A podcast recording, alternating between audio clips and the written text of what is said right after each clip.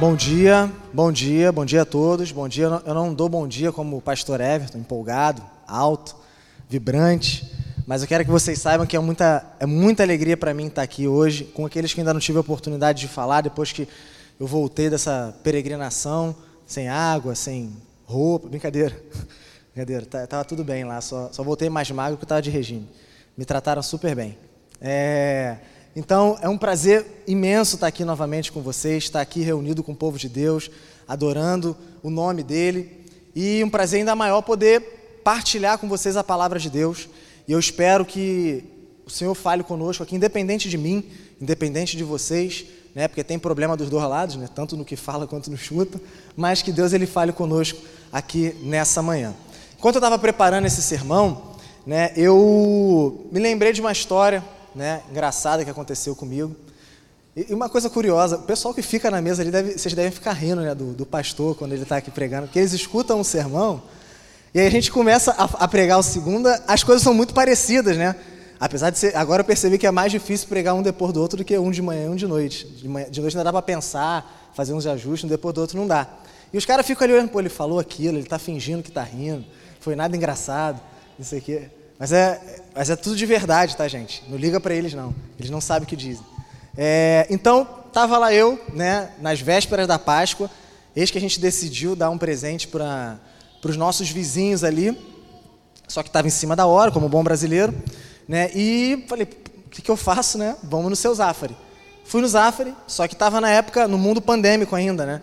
É, então eu estava de máscara preta e, para variar, para aqueles que me conhecem, andando de moletom, né, normal. Então, de Capu, fui, entrei no Zafra ali, louco, pô, sem tempo. Fui buscando o que tinha que pegar e tal, entrando nas prateleiras e tudo, mexendo, devolvendo o que eu não queria. Eis que eu percebo que tem um pessoal do Zafra andando atrás de mim e são as mesmas pessoas todo o corredor. Eu falei assim, caramba, é possível que a família inteira trabalhe aqui, né, cara? E eu, eu olhando, eu, cara, o mesmo cara que estava no corredor e tal, e depois eles conversando, apontando para mim assim, aí eu me toquei que eu, caramba, sou quase preto. Brincadeira, gente, brincadeira. Né? Mas eu já passei do ponto, né? Eu já passei do ponto. Não sou, é, sou estrangeiro aqui nessa terra, né? Tô de, tô de moletom, tô de, pô, máscara ninja. O que, que os caras estão pensando de mim? Que eu vou, vou roubar alguma coisa aqui, botar dentro da minha roupa e sair aqui correndo. É óbvio isso, né? Aí eu olhei pro cara e falei, não, quer que eu tire o capu? Ele, não, por favor, se o senhor puder, tira o capu aí. Eu fui lá, tirei o capu e beleza, consegui comprar o chocolate das pessoas lá e todo mundo ficou feliz.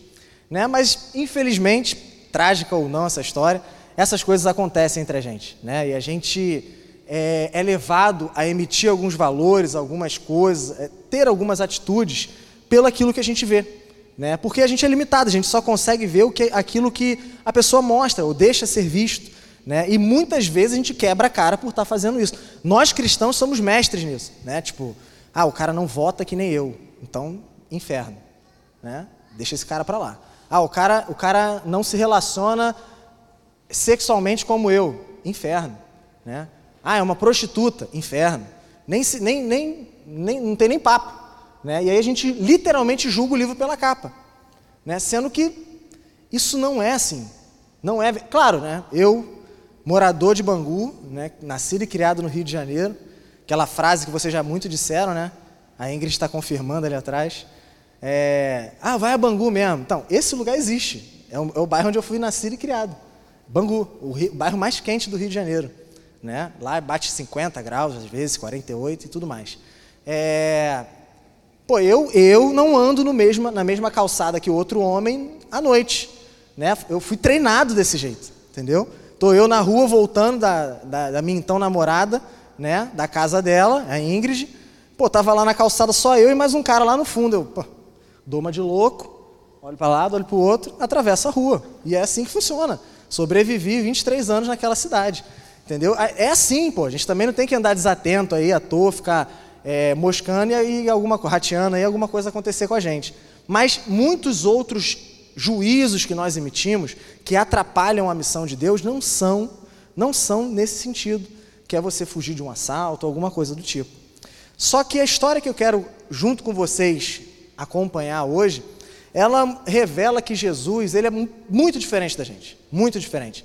Jesus, ele, por que, que ele é diferente? Porque ele conhece todo o nosso coração.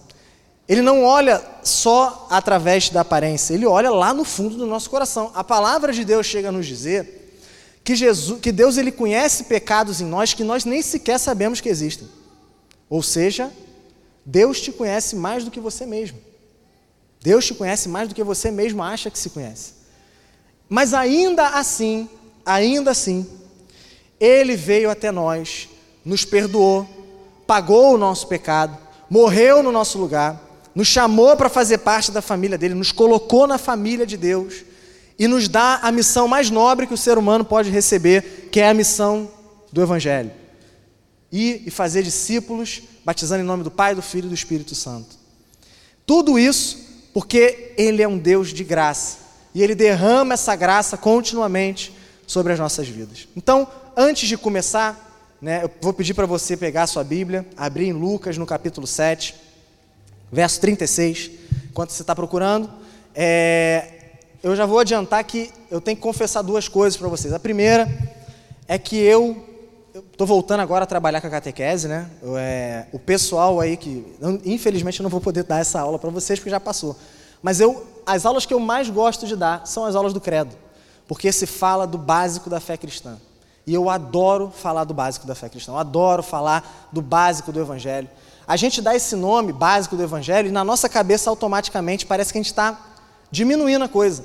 Mas na verdade, na verdade, o evangelho, o básico, aquilo que a gente chama, o básico do evangelho, é o que faz a gente entrar na família de Deus, é o que nos mantém durante toda a caminhada aqui na terra, e é o que nos garante morada futura no céu com o Senhor. Essa verdade, ela tem que ser então repetida, repetida, lembrada incansavelmente, porque nós esquecemos. O cara, o cara pode lá falar, lá, vai falar de que Jesus perdeu, perdoou os meus pecados, que Jesus me salvou, isso daí tudo eu sei. Tá, mas tu sabe, vive como quem sabe? Olha o povo de Israel, o que é que toda hora eles tinham que estar sendo lembrados e lembrados e lembrados. O que, que tinha salmo cantando tudo o que tinha acontecido desde a criação das coisas até, sei lá, atravessar o mar vermelho? Porque as pessoas esquecem. E esquecem numa, numa velocidade que a gente nem sequer imagina. Então eu faço questão, eu adoro falar sobre isso, faço questão de falar sobre isso. E a segunda coisa que eu preciso confessar é que eu adoro pregar sobre isso também. Então, se você já está de saco cheio de ouvir, não deveria, sinto muito, mas ouvirá de novo o básico do Evangelho, com muito prazer, com muita alegria. Eu espero que o Senhor fale ao teu coração, fale a, é, a tua vida, te lembre de coisas que você talvez já tenha esquecido, te vislumbre novamente com coisas que o teu coração já bateu mais forte lá atrás e hoje já não bate mais. Amém? Então vamos ler a palavra de Deus? Lucas no capítulo 7, a partir do verso 36, o título: A pecadora que ungiu os pés de Jesus. A palavra de Deus diz assim: Um dos fariseus convidou Jesus para que fosse jantar com ele. Jesus, entrando na casa do fariseu, tomou o lugar à mesa. E eis que uma mulher da cidade, pecadora, sabendo que ele estava jantando na casa do fariseu, foi até lá com um frasco feito de, de alabastro, cheio de perfume. E, estando por detrás, aos pés de Jesus, chorando, molhava-os com as suas lágrimas e os enxugava com os próprios cabelos. Ela beijava os pés de Jesus e os ungia com um perfume. Ao ver isto, o fariseu que o havia convidado disse consigo mesmo: Se este fosse profeta, bem saberia quem e que tipo de mulher é esta que está tocando nele? Porque ela é uma pecadora. Jesus se dirigiu ao fariseu e lhe disse: Simão, tenho uma coisa para lhe dizer. Ele respondeu: Diga, mestre. Jesus continuou: Certo credor tinha dois devedores. Um lhe devia 500 denários e o outro devia 50 denários. E como eles não tinham com o que pagar, o credor perdoou a dívida de ambos. Então me diga, Simão, qual deles o amará mais? Simão respondeu: Penso que é aquele a quem mais perdoou. Jesus disse: Você julgou bem. E voltando-se para a mulher, Jesus disse a Simão: Você está vendo esta mulher? Quando entrei aqui na sua casa, você não me ofereceu água para lavar os pés. Esta, porém, molhou os meus pés com lágrimas e os enxugou com seus cabelos. Você não me recebeu com um beijo, com um beijo na face. Ela, porém, desde que entrei, não deixou de me beijar os pés. Você não ungiu a minha cabeça com óleo, mas esta com perfume ungiu os meus pés. Por isso, afirmo a você que os muitos pecados dela foram perdoados, porque ela muito amou. Mas aquele a quem pouco se perdoa, pouco ama. Então Jesus disse à mulher: Os seus pecados estão perdoados. Os que estavam com ele à mesa começaram a dizer entre si: Quem é esse que até perdoa pecados? Mas Jesus disse à mulher: A sua fé salvou você. Vá em paz. Senhor Deus, por tua graça e misericórdia, Senhor, fale conosco aqui nessa manhã, independente de mim, independente dos meus irmãos. Que a tua palavra, no poder do Espírito Santo, seja, chegue no mais profundo de cada coração e o teu nome seja exaltado acima de todo nome. Em nome de Jesus eu clamo. Amém. Então, essa é uma história muito conhecida. Talvez não seja novidade para ninguém, talvez seja novidade para alguns.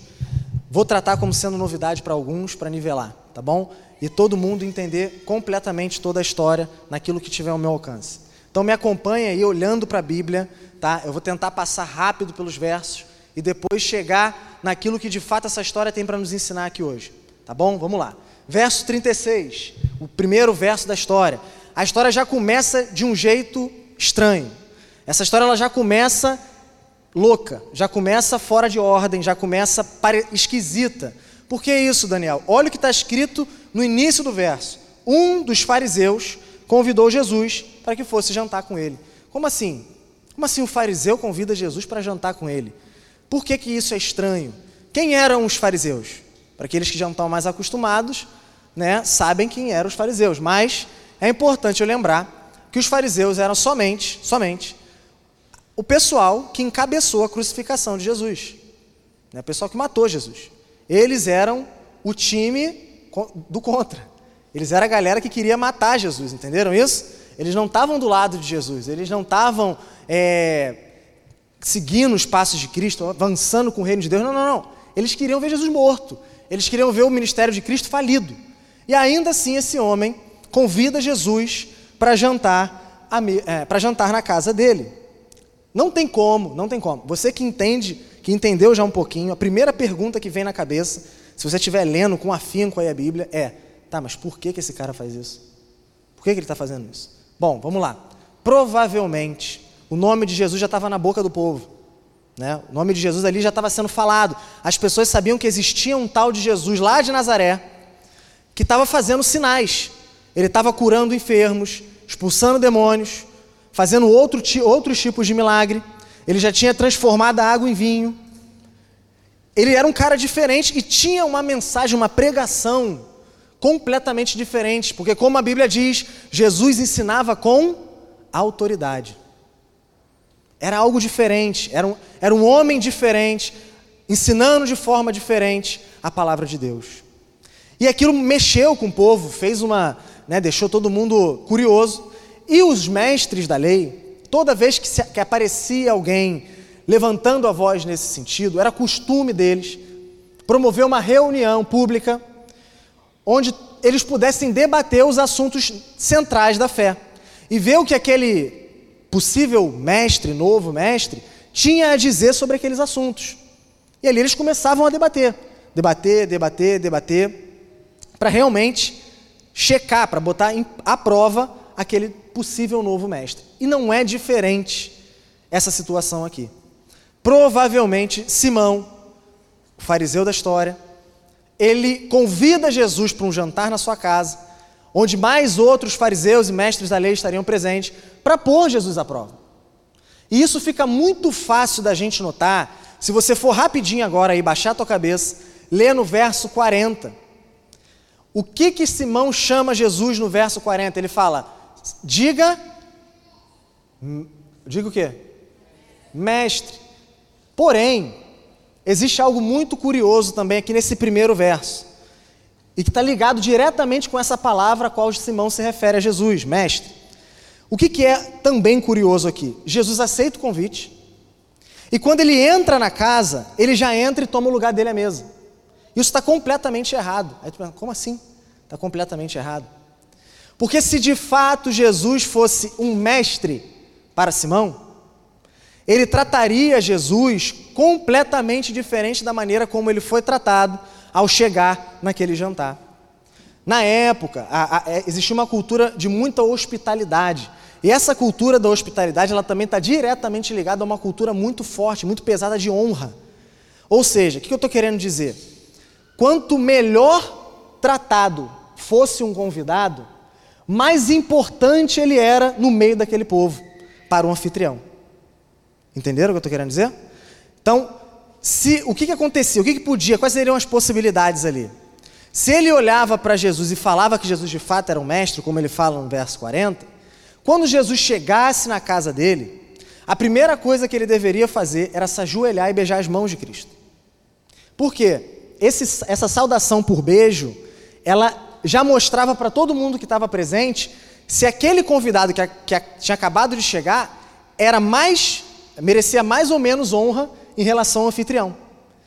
Ele poderia saudar Jesus com um beijo no rosto, mostrando que Jesus era tanto quanto ele, beijo no rosto, tá vendo? Estamos na mesma, estamos no mesmo nível, ou ajoelhar e beijar a mão de Jesus, mostrando que Jesus era superior a ele. Entenderam? Isso era um costume da época, uma prática da época. Não estou tirando da minha cabeça, não. Pô, faz sentido essa história que tu inventou, né? Não, era assim, tá? Estou inventando. É, isso também acontecia com os pais. Quando os pais chegavam na, na casa do, do filho convidado para alguma coisa, ele também honrava os pais dessa forma. Tá bom? Então, ele não faz isso com Cristo. Outra coisa que era muito comum de acontecer e isso era o básico, isso era feito para qualquer um. Não precisava nem ter, nem ser um cara tão honrado assim, tão merecedor de honra assim. Como naquela época não existia saneamento básico, né? Não tinha o teu tênisinho bonito da Nike, da Adidas, não tinha Havaiana, Ipanema, essas coisas assim que a gente bota nos pés hoje, né? E, e o chão era terra, e passava gente, e passava animal, e passava tudo quanto é tipo de coisa ali e o pé era direto no chão, como que ficava o estado do pé de uma pessoa? Imundo, podre, fedendo. E aí, pô, o cara te chama para um jantar, imagina, chamou um cara para um jantar na tua casa, Mateus. Ele chega com o pé cheio de cocô, fedendo. Vai estragar aquele momento ali, certo não? Claro, por causa disso, eles os anfitriãos colocavam os servos inúteis, os mais fracos, os que já não tinham mais força para fazer trabalhos físicos pesados, colocavam eles do lado da porta. Para quando todo mundo assumisse o seu lugar na mesa, eles passassem por detrás lavando o pé de cada um. Eu não falei errado, tá? Por detrás lavando o pé, porque na, a mesa naquela época não é como hoje, tá? Que a gente senta com o pé para dentro. Porque se alguém for pensar, olhar a história e pensar assim, cara, como é que essa mulher ficou no pé de Jesus se ele estava com o pé para debaixo da mesa? Não, naquela época a mesa era baixa.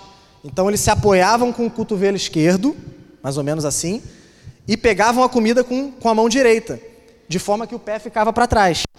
Então passavam-se esses servos e eles iam lavando os pés dos convidados, para aquele cheiro, aquela coisa horrível, sumir, né? E também lá era deserto, né? Eh, clima de deserto, né? E eles cheios de roupa. Tu imagina a nhaca que ficava em cada um, né? Imagina, sol, tu andando. Aí, pô, todo mundo num lugar fechado junto. Já viu, né? É tipo o vestiário de homem depois de futebol. Cara, aquele, aquele horrível, aquele fedor horrível. Entendeu? E, pô, tinha que ter o quê? Alguma coisa para quebrar esse cheiro. Então também era feito um derramar de um bálsamo na cabeça do convidado. Esse bálsamo tinha um cheiro diferente que quebrava todo esse, esse cheiro ruim que essas coisas que eu já falei causavam. Só que nada disso é feito para Jesus. Então ele não é nem honrado como mestre pelo beijo, e nem tratado como um outro convidado qualquer, porque nem lavar o pé dele o homem lavou, e nem lançar o bálsamo pela cabeça, sobre a cabeça dele o homem lançou. Ou seja, Jesus, ele é literalmente humilhado. Ele é tratado como menos do que qualquer um, como menos do que mais um. Ele é tratado como nada. E aqui já fica claro para nós que aquele homem tinha uma, um grande respeito no seu falar por Cristo chamava ele de mestre. Mas na verdade, na verdade, o coração daquele homem não via Jesus como mestre. E a história continua. E Jesus, como ele era excelente né, em surpreender as pessoas com as suas histórias, né, entra em cena uma mulher. entra em cena uma mulher que provavelmente era a pessoa mais improvável de aparecer nessa história nesse momento e nesse lugar. Por quê? Quem era essa mulher? Simão vai lá mais para frente no verso 39 falar: se ele fosse realmente profeta, saberia quem e que tipo de mulher ela é, pois é uma pecadora. Só que eles também conheciam esse, essa ideia de pecado. Eles sabiam também que todos eram pecadores diante de Deus. Isso já, tinha, isso já tinha sido falado lá no Salmo 14. Isso não era uma novidade. Paulo não inventou aquele, aquela, aquela parte ali em Romanos. Ele só cita o Salmo capítulo 14. Né? Então eles já sabiam dessa verdade na lei. Só que ele fala, porque é uma pecadora. Como assim? Provavelmente ele estava querendo dizer que essa mulher era uma prostituta. E que o pecado dela era muito bem conhecido por todos ali na cidade. Todos sabiam da fama, da reputação dela. Todos sabiam o que ela fazia. Todos conheciam ela. Não era uma intrusa totalmente intrusa. Era uma intrusa porque não era convidada, mas as pessoas sabiam, já tinham passado por ela ali na cidade, ou alguns até poderiam já ter né, feito até outras coisas com ela, infelizmente. Né, então, é, essa mulher ela entra em cena de um jeito completamente inusitado. Ela já chega se lançando aos pés de Jesus. Ela chega num lugar onde ela não. A, a, última pessoa que eles queriam ali era ela. Por quê? Porque aqueles homens que estavam ali reunidos eram os caras responsáveis por barrar ela de entrar no templo. Ela não podia, ela não tinha, como, ela não tinha comunhão com o povo de Deus, porque era prostituta. Ela não podia experimentar da, da dinâmica do templo, porque era prostituta, era considerada imunda por aqueles homens. Eles eram os caras que ficavam ali com a lista de presença na porta do templo e falavam assim: não, você, teu nome não está aqui, você não pode entrar. Eles eram aqueles homens, e ela vai na casa de um deles, numa reunião deles, se lança aos pés de Jesus e faz absolutamente tudo que Simão não tinha feito. E por que, que ela faz isso? Provavelmente porque essa mulher ela tinha ou as possibilidades são três, né? O pessoal que estuda e tudo mais quebra a cabeça em três possibilidades. Primeiro, ou ela escutou Jesus pregando em algum lugar. Ela escutou Jesus pregando em algum lugar, em algum momento, ela escutou Jesus pregando, creu na mensagem de Jesus, tinha convicção de coração, confiança de coração, de que ela estava limpa diante de Deus. E dali em diante a vida dela mudou a ponto de que ela precisava adorar ao Senhor com todo o seu ser. A segunda possibilidade né, é que ela escutou um testemunho. Alguém falou para ela desse tal Jesus de Nazaré, que ensinava com autoridade, fazia sinais e prodígios. E a pessoa provavelmente disse algo assim: eu, eu ouvi ele pregando, ele mudou a minha vida com aquela mensagem. E contou a mensagem, e ela creu naquela mensagem. E ela queria ir até esse Jesus como resposta de gratidão por esse amor que alcançou ela e adorar Ele. E a terceira e mais forte possibilidade é que ela escutou o famoso chamado de Jesus em Mateus capítulo 11: Vinde a mim, todos vós que estão cansados. Ela provavelmente ela estava ali no, na plateia. Todos vós que estão cansados e sobrecarregados, e eu vos aliviarei. Ela creu nesse chamado. Ela trocou o fardo dela com Jesus, como o peregrino faz diante da cruz e se viu perdoada diante de Deus. E como gratidão a isso, ela se lançou aos pés de Cristo em adoração. Fato é que não importa, que não importa é, o que, como foi que ela, ela chegou até Cristo. O que importa é a resposta dela à mensagem de Jesus. Quando a, gente entrem na cena, imaginem aquela mulher ela passou uma vida inteira estigmatizada pelo pecado dela. Para ela só restava um inferno, segundo aqueles homens, os mestres da lei. Ela não teria, se ela não tinha no agora lugar no meio do povo de Deus, ela não teria no porvir. A vida inteira dela ali no meio daquela sociedade era marcada pelo pecado que ela cometia. As pessoas quando olhavam para ela, não viam uma pessoa que podia ser alcançada pelo evangelho viam uma pecadora, viam o pecado dela. Viam como alguns viam ela só como um objeto que, ela, que eles usavam e jogavam fora depois. Assim era a vida daquela mulher. E um dado momento, e um dado momento, um dia mais, mais um dia comum, onde a consciência dela está triste, destruída, ela vivendo naquela vida de pecado que ela mesma se colocou, tudo esmagando ela, ela escuta a mensagem de que existe a possibilidade, existe a possibilidade, e essa possibilidade vem através de um homem que estava ali entre eles, de que Deus aceitasse ela, de que ela fizesse parte do povo de Deus, de que Deus olhasse para ela como com perdão, com graça, com misericórdia. Ela escuta isso e ela fala: Meu Deus, meu Deus, eu não acredito nisso. Ela se rende, ela crê, ela se rende a essa mensagem. E ela, a, a atitude, a necessidade seguinte que veio na cabe, cabeça dela foi o quê? Eu preciso, eu preciso me encontrar com esse homem. Eu preciso agradecer a Ele, eu preciso adorar Ele. Eu preciso encontrar aquele que me coloca na, na, família de Deus, aquele que perdoa o meu pecado, aquele que me dá uma nova vida. E ela vai atrás de Jesus. Não é à toa que ela chega na festa e ela não tem nada. Ela não tem nada. Se ela já pretendia molhar, limpar os pés de Jesus, seja lá o que for, ela levaria uma toalha. Mas ela vai literalmente só com o que ela tem: o corpo dela, o perfume, as lágrimas.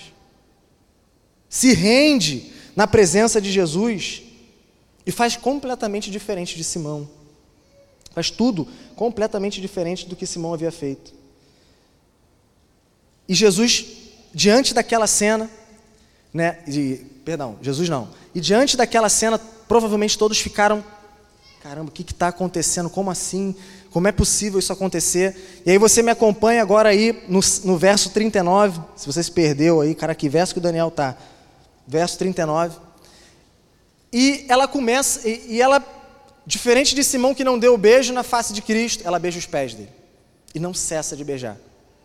Diferente de Simão, que não limpou os pés de Jesus, ela chora aos pés de Cristo e seca os pés dele com o cabelo dela. Isso é, isso é loucura.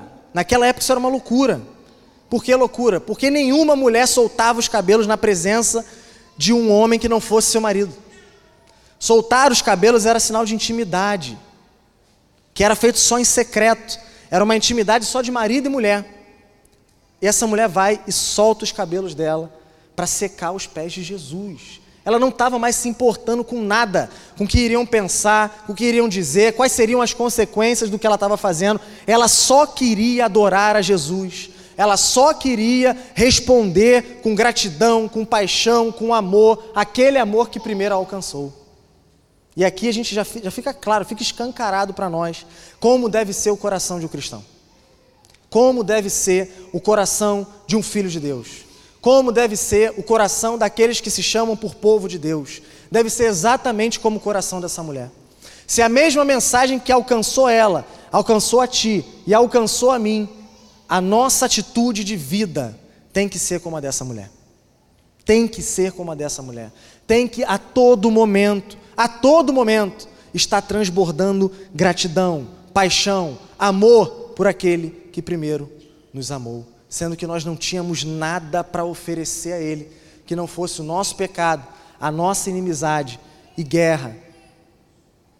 Ainda assim, Ele nos amou, nos perdoou e nos salvou. Bendito seja o nome do Senhor. No verso 39, então, fica claro para todos quem é Simão. Fica claro para todos nós quem é Simão. Não todos ali na, na cena, né, porque ele, ele cogita só no coração dele. Mas fica, todo, fica claro para todos nós quem de fato era Simão. Porque no verso 39, ele olha para aquela cena e a primeira coisa que ele faz não é se alegrar com a transformação de vida que Jesus ofereceu para aquela mulher. Não é se alegrar porque aquela que era a pecadora da cidade estava aos pés de Jesus agora com a vida transformada. Não é isso que Simão faz. A primeira coisa e única que ele faz é julgar Jesus como sendo um charlatão. Era a prova que ele precisava, caramba. Ele só precisava de uma coisa naquela noite para mostrar que Jesus não era mestre, profeta, coisa nenhuma. E ali está o banquete dele.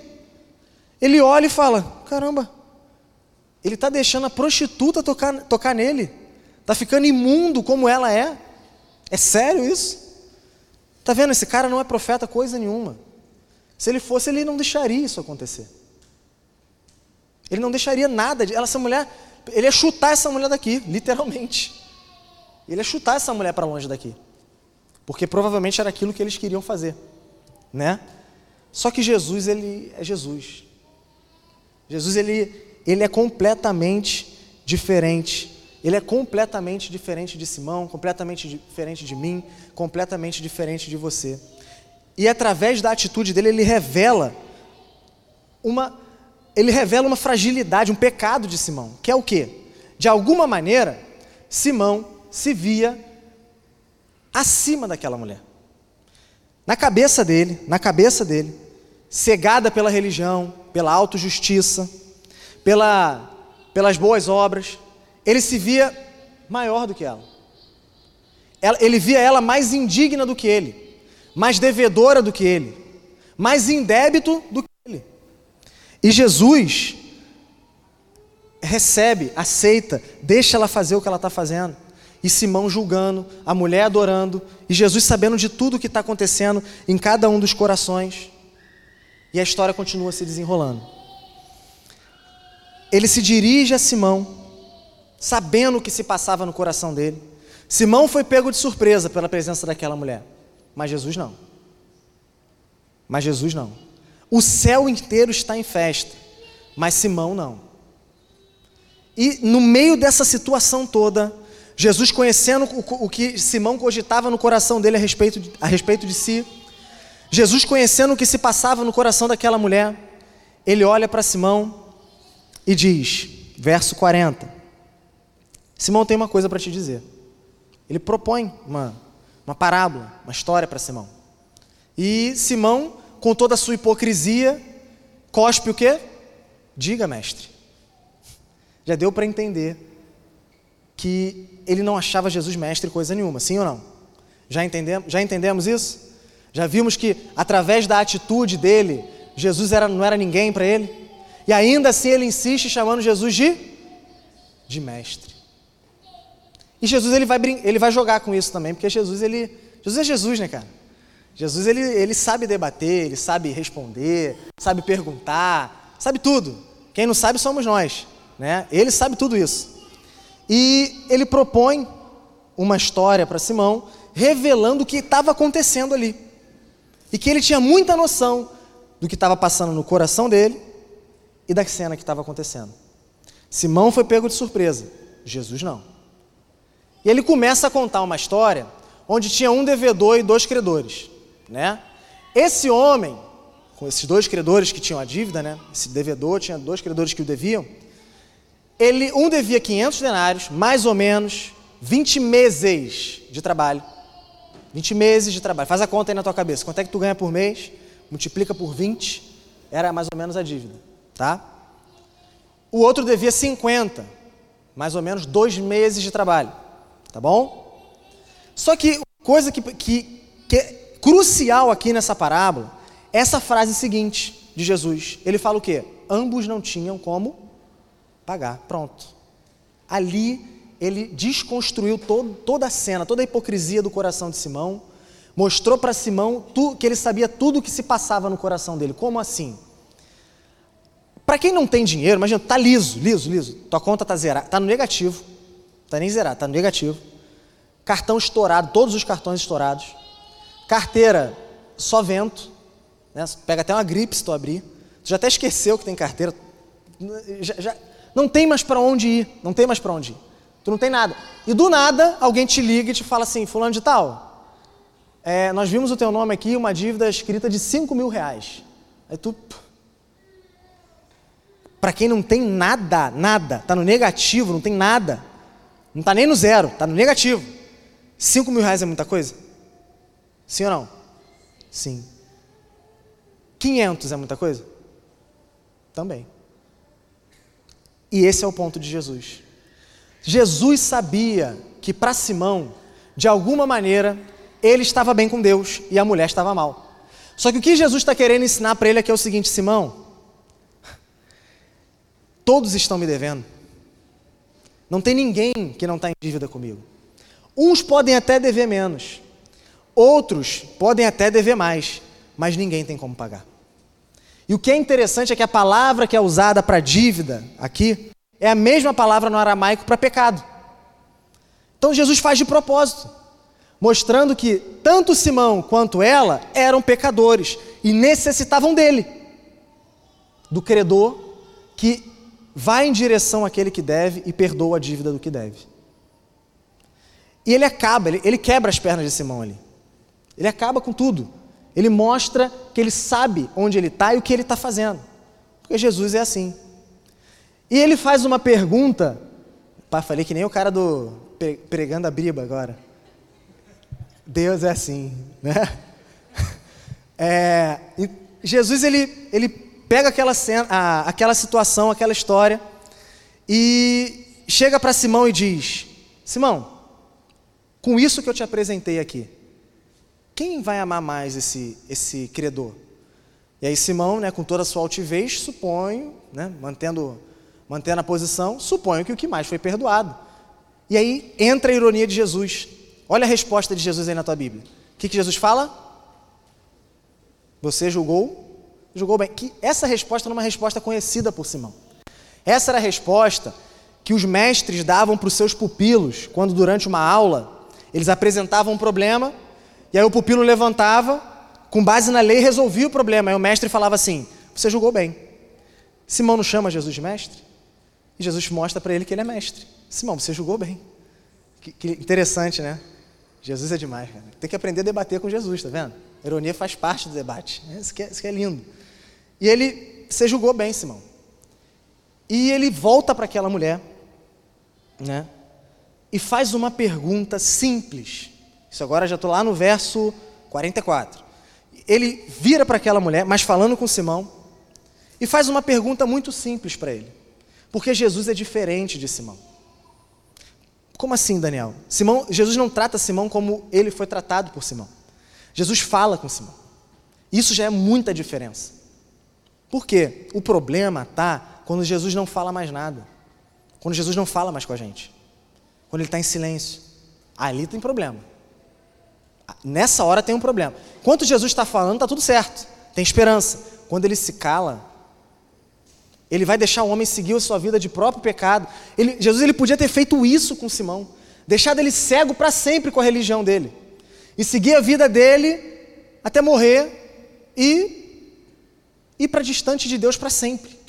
Ele poderia ter simplesmente lavado as mãos e não ter feito nada, assim como Simão não fez nada. Só que Jesus é diferente. Ele ainda não desistiu daquele homem.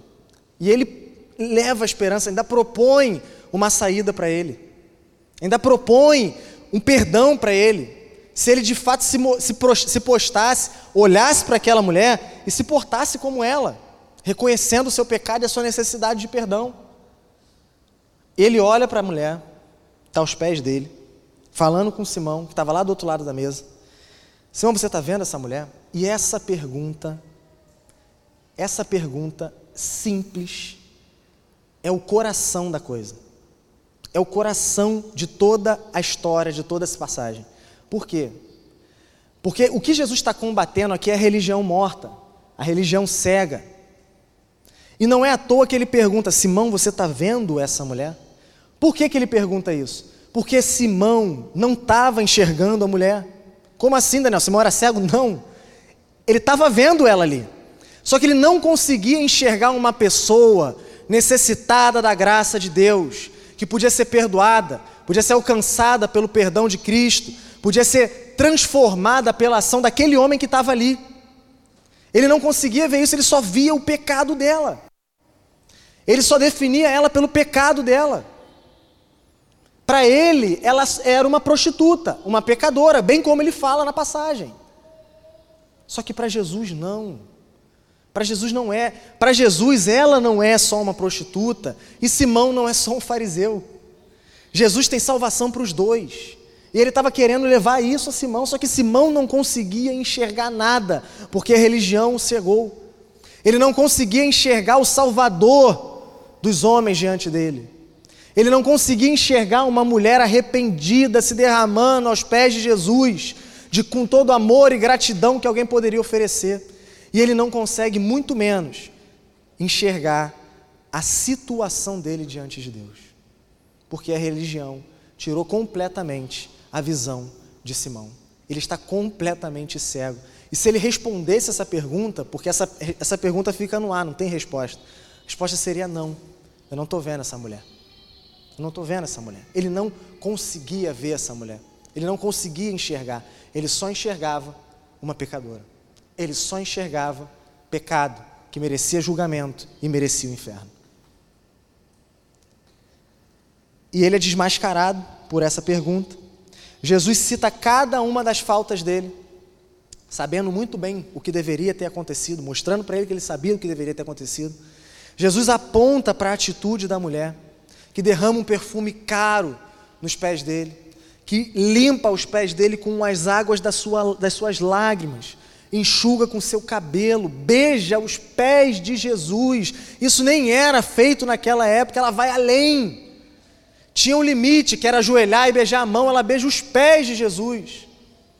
E Simão não faz absolutamente nada. Ele poderia ter feito, nossa, eu não fiz isso quando Jesus entrou pedindo perdão, Senhor, me perdoa, mestre, me desculpa. Mas nem isso ele faz. Por quê? Por que, que essa diferença? Porque onde há muita noção da graça, onde há muita noção do perdão, onde há muita noção do tamanho do teu pecado, há muito amor. Como Jesus fala na parábola: quem muito é perdoado, muito ama. Daniel, meu coração não bate mais como antigamente. Como você disse antes de começar, as coisas que faziam meu coração bater mais forte antes não são as mesmas coisas, não, não fazem mais hoje. Eu sinto que o meu amor por Deus está diminuindo, está esfriando. Eu sou outra pessoa, não me reconheço. Quando eu comecei, eu era muito mais vivo, ativo, apaixonado, tomado por esse senso de gratidão, de amor de Deus. Mas isso não é mais assim. O que eu faço?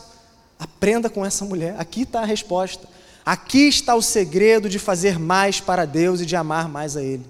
Peça a Deus desesperadamente: Senhor, dá-me a noção do meu pecado, dá-me a noção da tua graça e me faça te amar mais. Essa é a oração dos puritanos. Eles oravam: Senhor, mostra-me o meu pecado, revela-me o meu pecado. Não é que eles queriam pecar mais, não é isso. Mas eles queriam ter a noção cada vez mais latente, cada vez mais forte, do quanto eles eram indignos, do quanto Deus era gracioso e bondoso, e do tamanho da graça de Deus derramada na vida deles, porque eles sabiam que no momento em que o coração deles experimentasse essa graça mais e mais e mais, iria brotar um amor incontrolável no coração deles. Então está aqui a solução para o teu problema e para o meu problema, que esfriamos muitas vezes na caminhada, que parece que caminhamos para longe de Deus. Peça isso a Deus desesperadamente, eu tenho certeza que Ele te dará, e o teu coração voltará a arder novamente pelo, pelo Evangelho, pelo, por Senhor Jesus Cristo, pela obra dele na tua vida e pela missão que Ele te chama a cumprir. E terminando a história, Jesus encerra mostrando que Ele é Deus, né, para variar, né, mostrando quem Ele é de verdade. Ele olha para aquela mulher e confirma o que todas as atitudes dela já haviam falado, só que sem palavras. Ele confirma que ali estava presente um coração que experimentou o Evangelho. Coração que experimentou o perdão de Deus, que experimentou a graça de Deus. E não um coração que queria conquistar a salvação, queria conquistar o favor de Deus ou a graça de Deus, e isso aqui é importante. Porque parece dar a entender nessa passagem que, o que, que Jesus só fala isso que falou no final, depois da atitude da mulher. Como que se ela tivesse angariado para si, conquistado para si, a, o perdão dos pecados por conta de ter feito cada uma das coisas que ela fez. Mas lembre-se que lá no início eu falei que essa mulher já tinha tido um encontro com Jesus, seja pessoalmente ou com a mensagem dele por meio de terceiros. Ela já havia crido, ela já havia se arrependido dos seus pecados. Ela já tinha noção, confiança de que ela estava justificada diante de Deus. E tudo que ela faz então é consequência de um coração que foi salvo, que foi resgatado, que foi que foi atingido pela graça de Deus em cheio. Ela não está ali para conquistar nada. E o que Jesus fala é só para atestar uma verdade: os seus pecados foram perdoados. E até a palavra no original, ali no grego, no, no grego exatamente, está num tempo lá passivo perfeito, que dá a entender mais ou menos isso, a frase mais ou menos assim: ela fez isso porque muitos foram perdoados, porque muitos pecados dela foram perdoados. Está na Bíblia de Jerusalém. Tá? Quem quiser entrar na internet aí em casa, ou tiver essa Bíblia em casa, procura essa passagem. Vocês vão ler lá, que dá, dá melhor a entender o que Jesus está querendo dizer. Tá? Então, ali estava um coração que conheceu de fato a Cristo. E por último, ele perdoa os ele, ele atesta isso, ele fala: Tua fé te salvou. Diante de quem? Diante de quem Jesus fala isso? Quem? Fariseus, que eram, como eu falei lá no início, o que, que eles faziam? Eles eram os caras que não deixavam ela, ela entrar no templo. Eles eram os responsáveis por falar assim: ó, esse povo pode, esse povo aqui não. E Jesus está perdoando os pecados dela diante daqueles que diziam: ela é uma pecadora indigna de estar na, na presença do povo de Deus. Como quem diz assim: eu estou perdoando, e vocês? O que vão fazer? Isso aqui é, e essa história é demais, é demais, é demais, até onde ela é colocada em Lucas. Se você voltar dois versos, verso 34, Jesus ele é condenado por se assentar com quem? Com quem? Com pecadores. Por estar sentando com pecadores. E Jesus mostra nessa história, não é à toa, não é? Ah, do nada Jesus pensou nisso. Não. Ele propõe toda essa história. Por quê?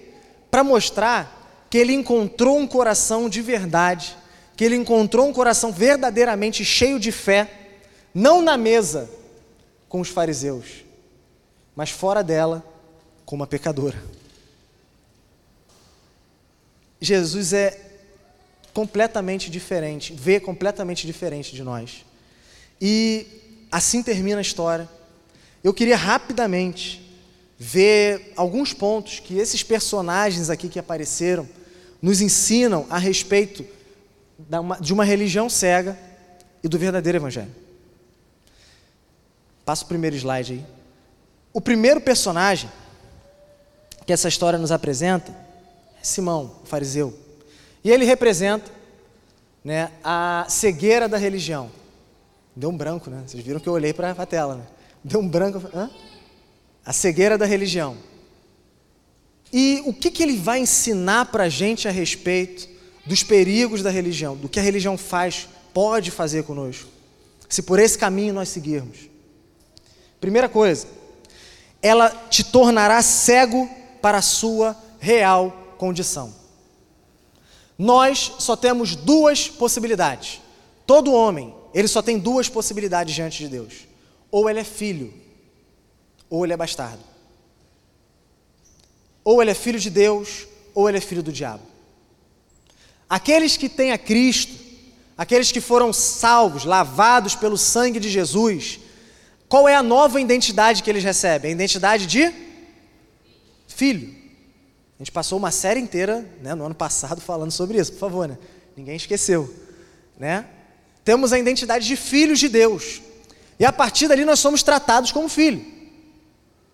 Porém, se você não tem a Cristo, você está perdido, está longe dessa família. Você está na família do diabo. Ah, Daniel, então eu estou tranquilo, né? Porque eu já estou na família de Deus. Uma vez na família de Deus eu não saio mais, que é uma verdade. E tá tudo bem. Essa, essa parte não é para mim. Vou me focar nas próximas partes. Será? Será que você realmente vive como quem está na família de Deus? Por que, que nós somos, por que, que nós podemos ser considerados filhos de Deus? Por quê? Por quê? Por nossos méritos? Por algo que a gente tenha feito? Porque a gente tinha uma coisa muito preciosa que Deus não tinha, e a gente chegou para ele e falou assim: Toma, Deus, só me faz teu filho. É por isso? Absolutamente não. Nós somos membros da família de Deus pelos méritos de Cristo e somente pelos méritos dele. Somente Jesus pode ser agradável para Deus. Somente Ele tem o nível de santidade que Deus exige. Somente Ele tem a justiça que Deus exige. Somente Ele é perfeito, é santo como Deus exige. Ninguém mais. Absolutamente ninguém mais. Nenhum de nós, por melhores obras que possamos fazer, conseguiremos nos justificar perante Deus. Então, quando você e eu, que fomos chamados por Deus para viver como filhos dele, abandonamos o caminho da graça, abandonamos a confiança nos méritos, nas atitudes, na justiça de Cristo que é por nós, quando nós deixamos isso de lado e queremos passar a caminhar com a força do nosso próprio braço, com as nossas atitudes, com as nossas boas obras, com aquilo de bom que a gente tem ou faz, passamos a confiar nisso para pensar assim: não, Deus, eu sou salvo, está tranquilo, eu vou para o céu quando tudo acabar. Como se ir para o céu fosse somente ir para o céu, né? não viver uma vida de intimidade completa com Deus. Né? Então a pessoa já pensa errado desde o início. Mas quando nós abandonamos essa confiança e passamos a confiar em outro Deus chamado nós, você não está vivendo como filho. Você vive como um bastardo. Porque não existe outro caminho, não existe outra possibilidade que não confiar na obra de Cristo e nela descansar para nós. Porque se não for por Ele, não tem ninguém que possa ser por nós.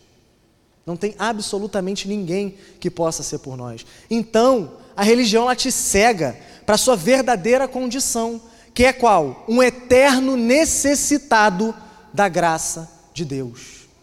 Do início ao fim, a graça de Deus não é só para você poder responder ao primeiro chamado que Ele fez na sua vida, levantar a mão e falar assim: eu, eu, eu creio em Cristo como meu único e suficiente Salvador. Não é só para isso, para isso também, mas ela também é o que vai te manter no caminho de Deus, é o que vai te fazer perseverar até o fim, é o que vai te manter de pé quando a, quando a vida querer vir te derrubar, é o que vai te manter de pé quando o diabo, quando o mundo, quando a carne quiserem te enredar e te tirar das mãos do Senhor. E é o que te garante a tua morada futura na presença de Deus. Então, se você, imagina, se você abandona isso, o que, que você tem? O mundo quer fazer a gente acreditar que o que importa é ser, fazer o bem, não olhando para quem, não é, não é, essa frase? Frase bonitinha, essa frase de efeito de, de Instagram aí. É... Só que isso é mentira, gente. Isso é mentira. Não que não seja legal fazer o bem, tá? Ah, o pastor falou que não é para fazer o bem. Mentira. Faça. Boas obras são evidência da salvação, né? Mas isso não te torna mais limpo diante de Deus. Isso não te torna mais justo diante de Deus. Se hoje você está aqui e a tua consciência te esmaga, se você é um pecador que não crê em Jesus, Jesus não é ninguém para você.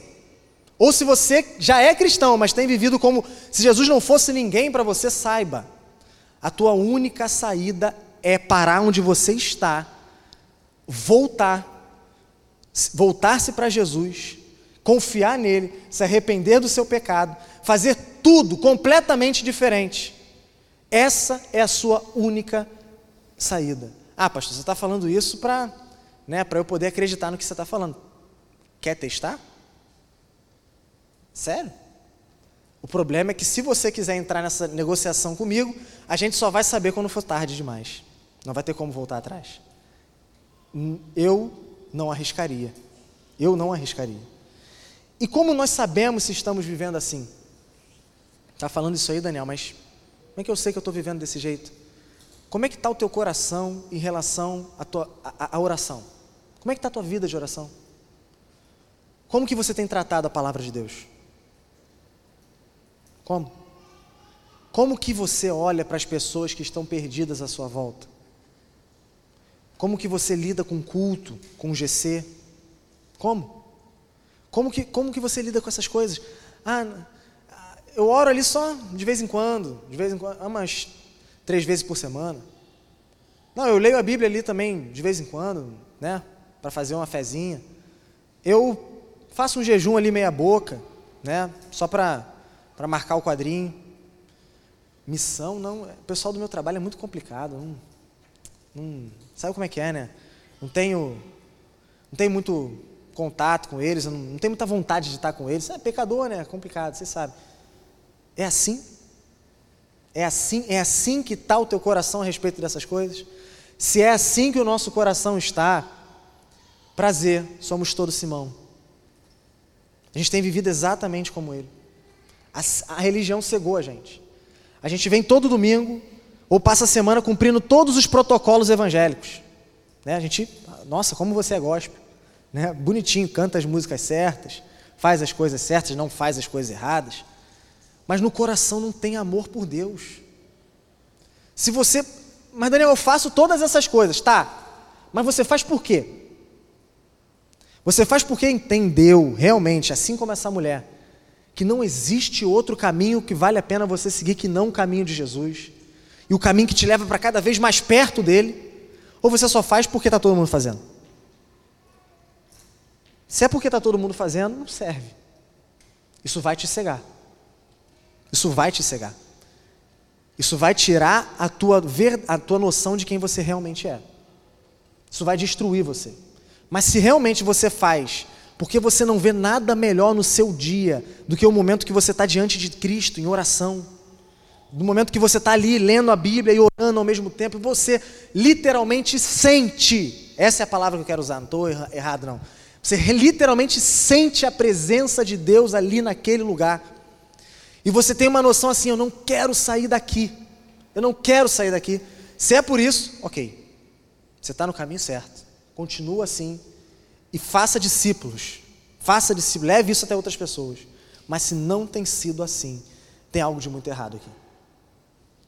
A segunda coisa que a gente aprende sobre a religião é que ela vai te fazer diminuir Jesus. Você não vai tratar Jesus como ele realmente é. Jesus não vai ser Deus coisa nenhuma para você.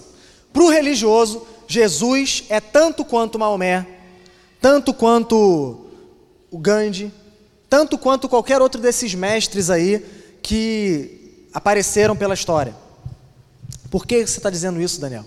Porque o religioso, ainda que ele fale que Jesus é Senhor, ainda que ele fale que Jesus é Deus, onisciente, onipresente, soberano, pode todas as coisas, ainda que ele confesse isso, louve isso, né? Ainda que ele faça tudo isso, confesso, credo apostólico no final do culto, ainda que ele faça todas essas coisas, perfeitinho, tudo, tudo bonitinho, tudo certinho, ninguém bota defeito absolutamente nenhum. A maneira que lá no coração dele, Jesus não está vendo nada. Ele pode fazer o que ele quiser. Ele pode ser um na igreja e um em casa. Ele pode ser um na igreja e um entre os amigos dele. Ele pode ser um em casa e um entre os amigos dele. Ele pode fazer qualquer coisa. Porque o pessoal da igreja não está vendo, não tem ninguém para julgar ele, então ele pode. Ah, não, agora eu, tô, agora eu posso tirar a máscara, posso fazer o que eu quero. E quando está sozinho, não tem ninguém vendo ele. Ele nem considera que Deus está vendo ele. Porque Jesus não é, porque Jesus não é soberano assim. Ele não é tão poderoso assim. Ele nem pensa nisso. Não pensa. E se mergulha nos seus pecados. E vai, vai fundo no pecado, cada vez para mais longe de Cristo. Ou seja, para ele, Jesus não está vendo nada do que ele está fazendo. Nada do que ele está fazendo. Só que viver dessa forma estupra a consciência de qualquer pessoa. Não dá para viver assim, né? Tendo que gerir essa vida, essa vida dupla, né? Não, de um momento, não, eu sou crente, levanta a mão, adoro, dou glória a Deus, aleluia. No outro eu, né? Sou tudo menos, sou, sou tudo menos cristão. Né? Bem, é bem aquele papinho da tua avó mesmo, entendeu? É, é coisa de vó, minha avó falava isso para mim, Daniel. Mas acontece até hoje. As pessoas não mudaram, não aprenderam. Passou vó, passou pai, passou tudo e continua acontecendo a mesma coisa. Né? E isso mostra que Jesus para você é só mais um. Para nós é só mais um. Ele. Ah, nem, ele nem está nem tá vendo assim, não. Jesus está só lá na igreja. Como que a gente sabe né, que estamos vivendo assim? Quando a gente pratica as obras, pensando em aplacar essa consciência que, foi feri que é ferida. Como eu disse, não dá para viver assim por muito tempo. Uma hora a tua consciência vai estar te esmagando tanto, esmagando tanto, esmagando tanto que tu falando, peraí, eu tenho que fazer alguma coisa para me sentir crente. Pelo menos me sentir crente, que já está demais. Né? Na tua consciência tu, tu planeja isso. Aí tu fala, não, vou ali fazer uma oraçãozinha, vou ali, vou dar uma lida na Bíblia, né? Vou, pô, vou lá no culto, né? Vou, faço um jejumzinho aqui com o pessoal, né? Não, vou, vou ali dar comida pro, pro pobre, vou fazer. Não que essas coisas não tenham que ser feitas, não é isso que eu estou dizendo, tá? Porém, fazer isso para aplacar essa consciência pesada, fazer isso pensando que isso te justifica diante de Deus e paga todos os teus pecados, essa tua vida de mentira e hipocrisia, essa nossa vida de mentira e hipocrisia, isso sim é errado. Isso sim revela que a religião tomou o nosso coração e a gente não vive o evangelho coisa nenhuma. Que Jesus não é Senhor para nós. Que Jesus não é tão poderoso assim. Não, nem é tudo isso. Não é tudo isso. E por último, o que nós aprendemos com Simão é que a religião te tornará indiferente à missão. A religião é um dos venenos da missão. Né? Então, eu que agora estou voltando para a catequese, aí já falo, se aqui tem algum aluno de agora ou aluno futuro. Nós não queremos religiosos aqui. Ah, vocês não são religiosos? Não, por isso que eu estou falando, nós não queremos mais. Já está tá lotado. Está difícil gerir já o nosso. A gente quer gente que venha, né, venha limpo, venha, pô, para somar com vida de santidade. E não nessa luta que a gente já está já tá difícil para a gente já. Mas é sério, pessoal, estou rindo, mas a gente precisa de pessoas que amem a Deus. Nós precisamos ser assim, a Vintage precisa ser assim. E nós queremos de você que está se propondo a ser membro da nossa igreja a mesma coisa.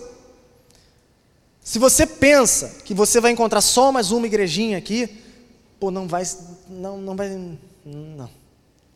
A gente quer, não estou dizendo que nós somos perfeitos, temos muitos pecados, e se você chegar até o fim dessa jornada que é a catequese, você vai é, fazer parte disso, né? A, a, luta contra esses pecados. Mas, o que eu estou dizendo é que não, não vá, nem só para Vintas, para qualquer outra igreja, não vá só querendo, ah, eu preciso fazer parte de uma igreja para ninguém encher meu saco. Não! Não! Vá para uma igreja porque você compra a briga daquela igreja. Você tem a visão daquela igreja e sabe, ó, essa é a visão de Deus para mim e para todo cristão. Ali eu vou ficar, ali eu vou servir e o reino de Deus eu vou ver avançando. Entendeu? Então, façam dessa forma, não, não diferente, não vem com coração diferente, tá? E assim vocês vão ser realmente felizes. Assim vocês realmente vão fazer parte dessa família com tudo que tem direito, tá bom? E em outra igreja também. Briguem por isso, em nome de Jesus. Não vai lá só para ser mais um peso. Seja alguém que soma.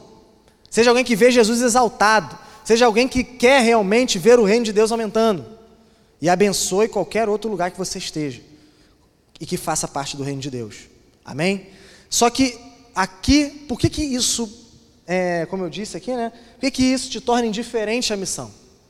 Porque não tem como você levar para as pessoas algo que você não conhece. O coração religioso não conhece a graça, ele não conhece o perdão, ele não conhece o amor de Deus, ele não conhece a justificação pela fé, ele não conhece absolutamente nada disso, portanto, ele não conhece a Cristo. Como que ele vai levar algo que ele não conhece? E muito, muito mais que ele não experimenta. Por que, que nós não levantamos a bunda da cadeira e pregamos o Evangelho para as pessoas? Porque Jesus não bateu lá no fundo do nosso coração, a gente não experimentou ele ainda. Eu vou fazer um exercício rápido. Quem aqui acha que existem pessoas que, que estão indo para o inferno? Quem aqui acha? Levanta a mão. Ninguém? Não? Todo mundo, né? Por favor. Não vai todo mundo para o céu. Como assim? Peraí, vamos, vamos, vamos voltar lá na série do credo. vamos rebobinar a fita. Né? E quem aqui acha que o Evangelho é a única saída para essas pessoas? Todo mundo? Perfeito. A pergunta agora é: por que, que a gente não conta isso para elas? Por quê? Por que, que eu e você não fazemos isso? Por que, que a gente. As pessoas passam do nosso lado na vida, vão, vêm vão, vêm vão, e a gente continua indiferente, sabendo que elas estão indo para o inferno. Por que, que isso acontece? Porque a gente está vivendo a religião, a gente não está vivendo o Evangelho. A gente olha como se as coisas que a gente fizesse fosse de alguma maneira, ah não, já está bom, isso aqui já está bom para me justificar diante de Deus. A gente não vive a vida cristã como assim, nossa, Jesus me salvou. Ele viu que eu era indigno, ele viu que eu não tinha condições de ir até ele e ele veio até mim. Ele fez o que eu não podia fazer. Ele viveu a vida que eu não consigo viver e morreu no meu lugar. Isso não tocou, a gente não experimentou isso no coração, no mais profundo do nosso ser. Porque se tivéssemos experimentado, nós não seríamos como Simão. Seríamos como a mulher pecadora. Só que a cada dia que passa, parece que essa indiferença cresce a cada vez mais no nosso coração. E é exatamente isso que a religião faz. Quando você sai do caminho da graça de Deus, quando você sai desse plumo, dessa, desse rumo, o que resta para ti é que, com o tempo, as coisas poderosas do Evangelho, que são as mais simples, se tornam triviais para ti. Ver uma pessoa se arrependendo já não te, já não te faz chorar mais. Ver um pecador se batizando já não te alegra mais. Não é motivo de festa para ti. Ah, eu já vi isso daí várias vezes. Hã?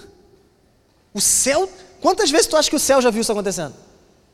Hein? Quantas? E até hoje ele continua em festa toda vez que um pecador se arrepende. E aí tu, viu meia dúzia de três ou quatro, acha que não, já está bom, já. Isso aí já está. É isso que a religião faz com a gente. As coisas mais sublimes do Evangelho se tornam completamente banais. O que é legal é saber a próxima sacada teológica, a próxima tirada ali, não, mas ó, veja bem, isso aqui, supralapsarianismo, infralapsarianismo, né? Não, é, pós-milenismo, pré-milenismo, amilenismo, é saber essas coisas, isso, isso, é legal, entendeu? Isso que é legal. Não que você não tenha que estudar, o estudo teológico é extraordinário, é fundamental, mas quando só isso, quando, só, é, quando é só isso, quando é só isso, alguma coisa de errado já aconteceu muito tempo lá atrás. Então, pessoal, nós precisamos despertar. Nós precisamos despertar. Graças a Deus a nossa igreja tem crescido. A obra de Deus está tá avançando. Mas eu quero saber de você, cada um, você indivíduo, você pessoa, indivíduo, indivíduo. Qual foi a última vez que você teve o prazer de ser um instrumento de Deus para a salvação de um perdido? Aí você pode me dizer assim, ah, meses atrás, anos atrás. Tá, isso te incomoda? Isso te incomoda? Você fala assim para mim, ah não, nunca aconteceu, Daniel. Tá? Tipo, tu fala com lágrimas nos olhos ou você só fala, ah, sabe como é que é, né? Eu não tenho, eu não tenho esse jeito, eu não entendo as coisas, eu não sei falar direito. Hã? Como assim? Olha o que essa mulher está fazendo. Essa mulher falou alguma palavra nessa cena que está acontecendo aqui? Sim ou não? Não. E vocês têm dúvida do que ela fez? Do que, que ela fez? Foi uma pregação do Evangelho? de um coração alcançado pelo Evangelho? Sim ou não? Sem nenhuma palavra, ela já anunciou Jesus ali. Anunciou o poder de Jesus na vida dela. Realmente essa é a tua desculpa? Realmente essa é a minha desculpa? A gente não tem desculpa para isso. Se nós formos alcançados de fato, se a graça de Deus nos atingiu de forma irresistível, a consequência necessária é sermos diferentes desse homem, é, é avançarmos com o reino de Deus, é olharmos para as pessoas que estão à nossa volta e falarmos para elas: vocês precisam conhecer a Jesus, que é o único que pode dar vida de verdade para vocês. E se é assim, a gente não tem vivido. Saibam de uma coisa, eu preciso dizer isso aqui. Cada pessoa que cruza o teu caminho, cada, cada, cada lugar que você frequenta, ah, eu estou num trabalho novo. Ah, conheci uma parte nova da minha família. Ah, agora eu faço aula de inglês. Ah, agora eu estou na academia. Ah, agora eu estou, sei lá, com um grupo de futebol da minha rua ali. Cada uma dessas pessoas, o sangue delas está na tua mão. O sangue delas estará também na tua mão, diante de Deus. Você consegue dormir com isso? Sério, você consegue dormir bem com isso? Não dá. Não dá. Então faça aquilo para o qual Deus chamou todo cristão. Não para a graça de Deus na tua vida. Porque aqueles que que param, que travam a graça de Deus em si, na verdade não experimentaram a graça de Deus. na verdade são como Simão. O céu em festa, o céu em festa, o céu comemorando e Simão cego. Simão não vendo nada e Simão julgando. E Simão só repudiando, só condenando aquela mulher e a Jesus. E a segunda pessoa que aparece nessa cena é a pecadora. E ela nos mostra um coração que experimentou o Evangelho. E o que, que ela mostra, o que, que ela nos ensina através desse coração que experimentou o Evangelho? Em primeiro lugar, que no Evangelho o homem não é mais definido pelo seu pecado. E só no Evangelho é assim. No mundo você sempre será lembrado pelo teu pecado, pela tua vida de pecado, pelas coisas que você fez, por quem você era, por tudo que você já fez, por pior que seja. Quanto pior for o que você tenha feito, esse será o teu estigma.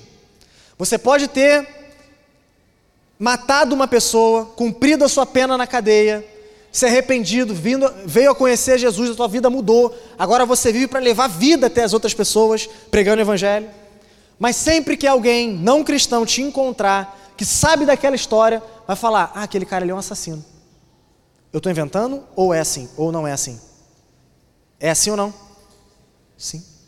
Esse, é assim que o mundo faz. É assim que estavam fazendo com aquela mulher naquela, nessa cena, nessa história. É exatamente assim que Simão está olhando para ela. E no mundo vai ser sempre desse jeito. O único lugar onde isso é diferente é no meio do povo de Deus, porque nós vivemos com base no Evangelho. E o Evangelho é o poder de Deus para a salvação de todo aquele que crê. Ou seja, você pecou, você viveu uma vida de pecado. Talvez até hoje, até agora, nesse momento, você me ouvindo aqui, porque eu não conheço todo mundo que está sentado aqui, graças a Deus por isso. Você está vivendo uma vida longe de Deus. Jesus não é nada para ti. Jesus não é ninguém para ti. Ou talvez você que já se entregou a Jesus um dia, hoje vive longe dele.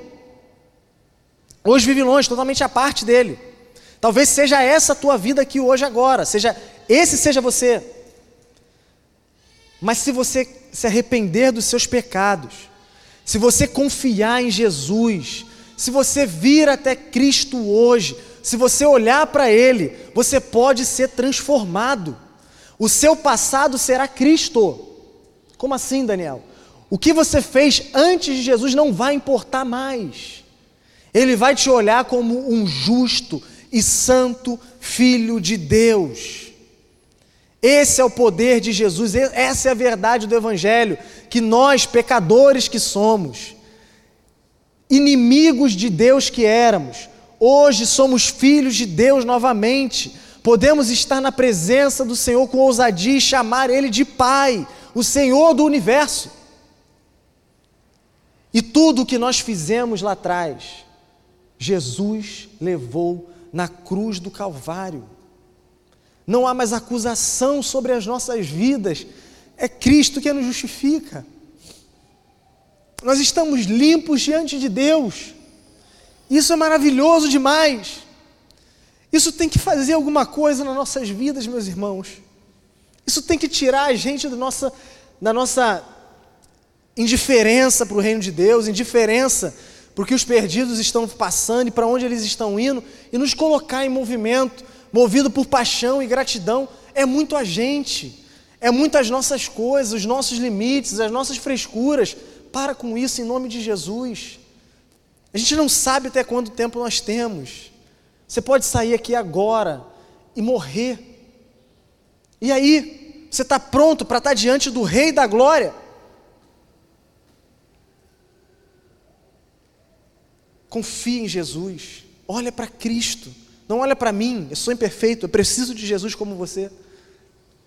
Olha para Jesus. Olha para Jesus, pecador. Confia nele, entrega a tua vida, ele vem até Cristo hoje e você não vai se arrepender. Mas Daniel, eu já sou filho de Deus, eu já conheço tudo isso que você está falando, mas se você está destruído, se a tua vida não, não é a vida de um filho de Deus, Deus hoje te oferece perdão, te oferece mais uma oportunidade de largar o teu pecado e ser consumido por um amor que não tem como ser contido, só no teu coração, precisa transbordar em atitude, em louvor, em adoração, em serviço, em missão. Precisa, precisa, assim como foi com essa mulher. Lembre-se disso no Evangelho. O Evangelho, Jesus é tão poderoso que essa mensagem nos ensina que Ele tem poder, tem poder para levar toda a nossa culpa sobre Ele, toda a mancha que o nosso passado fez na nossa vida e nos fazer novas criaturas. Você não precisa viver debaixo da tua culpa. Jesus tira esse fardo, mas só Ele pode fazer isso. Absolutamente mais ninguém. Se você procurar isso se mudando de país, se mudando de cidade, não vou reiniciar uma nova vida, lá a tua consciência vai te acompanhar. Os teus pecados vão te acompanhar, porque isso não pode te transformar. Mas Jesus, aquele que te conhece por inteiro, ele sabe cada um dos teus pecados. Ele sabe cada pensamento que tornou atitude, que, virou atitude. Ele sabe cada pensamento que não virou atitude também. Ele sabe cada sentimento que se tornou em atitude, sabe cada sentimento que não virou atitude também. Esse mesmo Jesus morreu no teu lugar. Creia nisso. Creia que hoje Ele pode te oferecer perdão, salvação. Ele pode te levantar de novo. Ele pode aquecer novamente o teu coração. Ele pode fazer aquela chama que um dia queimou com muita força e te fazia querer anunciar o Evangelho para todos que passavam na tua frente, arder outra vez. E você vê o reino de Deus avançando pela sua vida, através da sua vida. E a segunda coisa que essa mulher nos ensina a respeito do Evangelho é que o Evangelho gera um amor impossível de ser contido. Tem que ser desse jeito. Daniel, mas ela foi um caso à parte, né? Eu não tenho que ser exatamente assim. Não. Tem que ser assim. Como assim, Daniel? Exatamente assim. Um coração que é atingido pela graça de Deus é um coração que adora a Deus, independente das limitações que estão à sua volta, independente do que vão pensar, independente do que vão dizer. Olha para essa mulher, ela está no ambiente mais hostil no qual ela poderia estar na presença das pessoas mais hostis que ela poderia estar, para ela, né, no caso, para quem ela era ali naquele momento e naquela circunstância. Ela não está nem aí. Ela não está nem aí, por quê? Porque o coração dela está tomado, está queimando por um amor por Jesus, por uma paixão, por uma gratidão por Cristo, pelo que Ele fez na vida dela, que não me importa se vão dizer que eu sou louca, se vão dizer que eu não posso fazer isso, se vão dizer que eu, não, que eu, que eu sou uma pecadora, eu vou adorar Jesus. Eu vou servir a esse Jesus, eu vou louvar Ele, eu vou derramar tudo que eu tenho aos pés dele. E quando ela quebra, quando ela toma aquele perfume do, do, do, peito dela, do pescoço dela, aquilo ali era a marca do pecado dela, gente. As prostitutas usavam aquilo ali para ter uma fragrância agradável né, e vender, o, o, infelizmente tem que falar assim, né, o produto delas, que infelizmente são elas mesmas. Quando ela pega aquilo ali, quebra aos pés de Jesus, o que ela está fazendo? Está aqui, ó. Aqui, ó, está aqui, Jesus me perdoou. Eu não sou mais a mesma pessoa. Acabou, acabou. Não tem mais esse peso sobre mim. É a mesma cena, para quem já leu, o peregrino, do peregrino diante da cruz, deixando o fardo cair das suas costas. É exatamente assim. É exatamente assim. E isso daí só simboliza a liberdade e a paz de coração que finalmente aquela mulher estava experimentando por ter ouvido a palavra do Senhor Jesus Cristo, o Evangelho. E é, isso está ao alcance de todos nós. Não importa se um dia isso já aconteceu. Se hoje você não sente que isso é da mesma forma no teu coração, você pode experimentar isso de novo e de novo, e de novo, e se alegrar com Jesus cada dia mais, de novo e de novo, porque Ele te salvou, te libertou, te perdoou. Se isso não te empolga, não te alegra, tenha, volta, para tudo onde você está. Lembra de onde você caiu. Lembra de onde você caiu, se arrepende, faz tudo diferente e segue a Jesus de todo o teu coração. Nós precisamos disso o tempo todo. Nós precisamos disso o tempo todo, porque é muito fácil, infelizmente, A gente deixar de se vislumbrar com essas coisas. Isso deixar de aquecer o nosso coração, mas não seja assim. Não deixa isso acontecer com o teu coração. Eu prometo que eu vou tentar não deixar acontecer com o meu e peço, prometa que você não deixará acontecer com o seu. Lute para que a chama do Espírito Santo sempre queime, sempre arda no teu peito, ao lembrar que um dia Jesus te alcançou.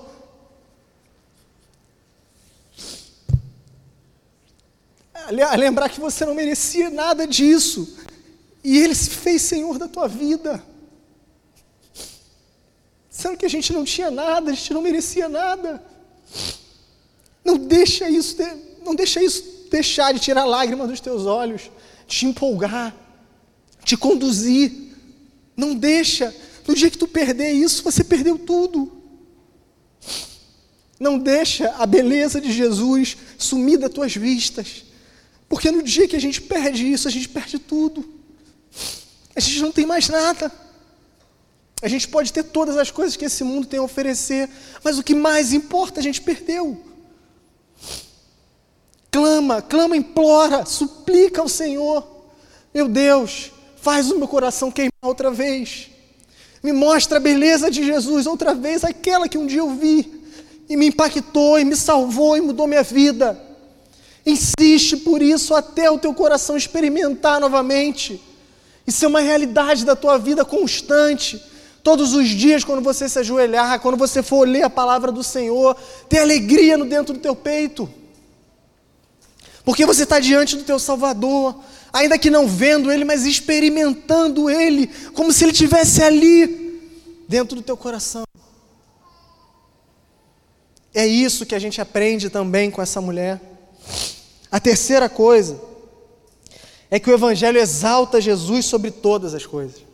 O Evangelho é a única verdade que coloca Jesus no lugar em que ele realmente está, assentado sobre todas as coisas, dominando sobre todas elas. Jesus tem poder. Ele tem poder para curar? Tem. Ele tem poder para ressuscitar mortos? Tem. Ele tem poder para expulsar demônios? Tem. Mas nada disso se compara com o poder que ele tem de fazer de um pecador uma nova criatura, um filho de Deus. Nada disso se compara. Esse é o maior milagre que o mundo já viu.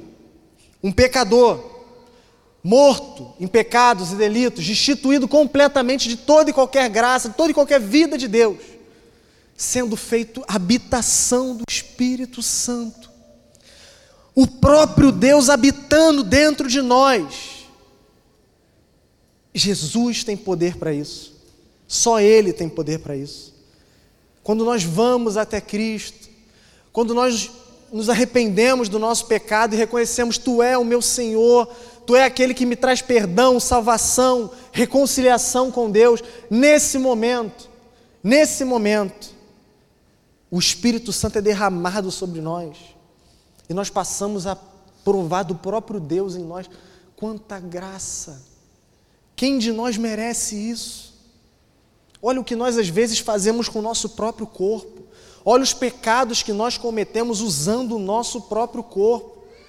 E o próprio Deus vem habitar em nós. Só o Evangelho, só o Evangelho é que tem essa verdade para nós.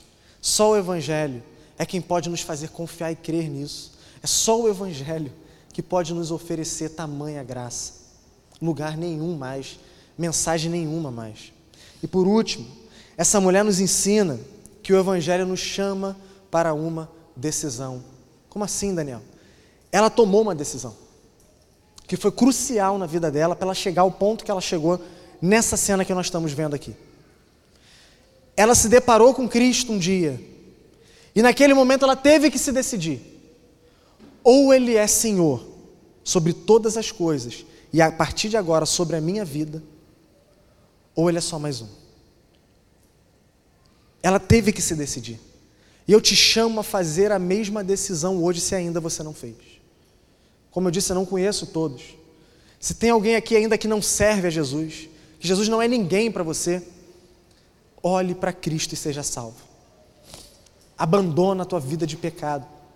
e confia no Senhor. Se tem alguém me ouvindo, abandona essa tua vida de pecado, olhe para Cristo e siga Ele sem olhar para trás. Siga Ele sem olhar para trás. Você nunca irá se arrepender. Mas para você que já está nesse caminho, há pouco, há médio, há muito tempo, para você também eu falo a mesma coisa. Olhe para Jesus e analisa o teu coração, meu irmão, minha irmã. O teu coração, ele, ele realmente arde, queima, se alegra quando você olha para Jesus. Ali você está olhando para o Senhor da sua vida ou só para mais um? Como é? Como está o teu coração? Como é a reação dele? Seja sincero, eu não quero que você responda isso para mim. Você já tem uma resposta. Eu sei que tem. Você e Deus sabem qual é. E para mim isso basta. Agora pega essa resposta. Se ela for negativa, corre para os braços do Senhor arrependido de uma vez por todas e rompe em nome de Jesus e no poder do Espírito Santo com essa vida que você tem vivido até hoje, até agora, aqui agora. Peça para Jesus com toda a força do teu ser, com toda a força que o Espírito Santo te dá hoje, para que tudo a partir de hoje seja diferente. Toma a decisão hoje novamente. Quem é Jesus para ti? Essa decisão é uma decisão que todos nós temos que tomar todo dia. Quando a gente, do momento que a gente levanta da cama até quando a gente vai se deitar. Quem é Jesus para mim? Ele é o Senhor de todas as coisas, inclusive da minha vida, digno de tudo que eu possa fazer por Ele? Ou Ele é só mais um? Ou Ele é só mais um? Analisa o teu coração, pede a companhia do Espírito Santo nisso, seja sincero, seja verdadeiro eu tenho certeza, certeza, que o Senhor está pronto a te perdoar e a te fortalecer para seguir firme e perseverante de uma vez por todas no caminho dele. Não é porque sou eu que estou falando, é porque eu conheço o Deus que a palavra está apresentando e eu confio nesse Deus. Como Paulo diz, eu sei em quem eu tenho crido. Amém? E, bom, como eu disse, repito, você, eu não sei quem são todos aqui que estão aqui. Até aqueles que eu conheço, eu não te conheço completamente. Mas considere tudo o que eu estou dizendo aqui. Eu só conheço aquilo que você deixa eu conhecer, por mais tempo que eu convivo com você. Né? Veja de fato onde você precisa voltar, onde que a coisa desandou. Volta, olha para Jesus. E eu quero citar aqui a palavra de um comentarista aí muito famoso, se eu falar o nome dele, eu vou errar com certeza, então não vou falar. Pois se vocês quiserem saber, eu posso até dizer inbox, né? Mas aqui não. Até porque o Levi está me gravando, né? E se eu errar, ele vai rir de mim no ato. Né? Então, ele diz assim: Jesus realizou um grande milagre ao curar o servo do centurião. Ele realizou um milagre ainda maior ao ressuscitar o filho da viúva de Naim. Neste capítulo, porém, ele realizou o maior de todos os milagres, ao salvar essa mulher de seus pecados e a transformá-la numa nova criatura. A boa notícia é que esse mesmo Jesus, dessa história, dessa cena linda, maravilhosa, está aqui hoje, ao meu alcance e ao seu alcance. O que, o que você quer mais o que você vai esperar mais para se lançar aos pés dele, como essa mulher se lançou? E experimentar uma vida completamente transformada pelo Evangelho, que é o poder de Deus para a salvação de todo aquele que crê. O que te falta mais? O que te falta mais? Não te falta absolutamente mais nada, eu posso responder por ti.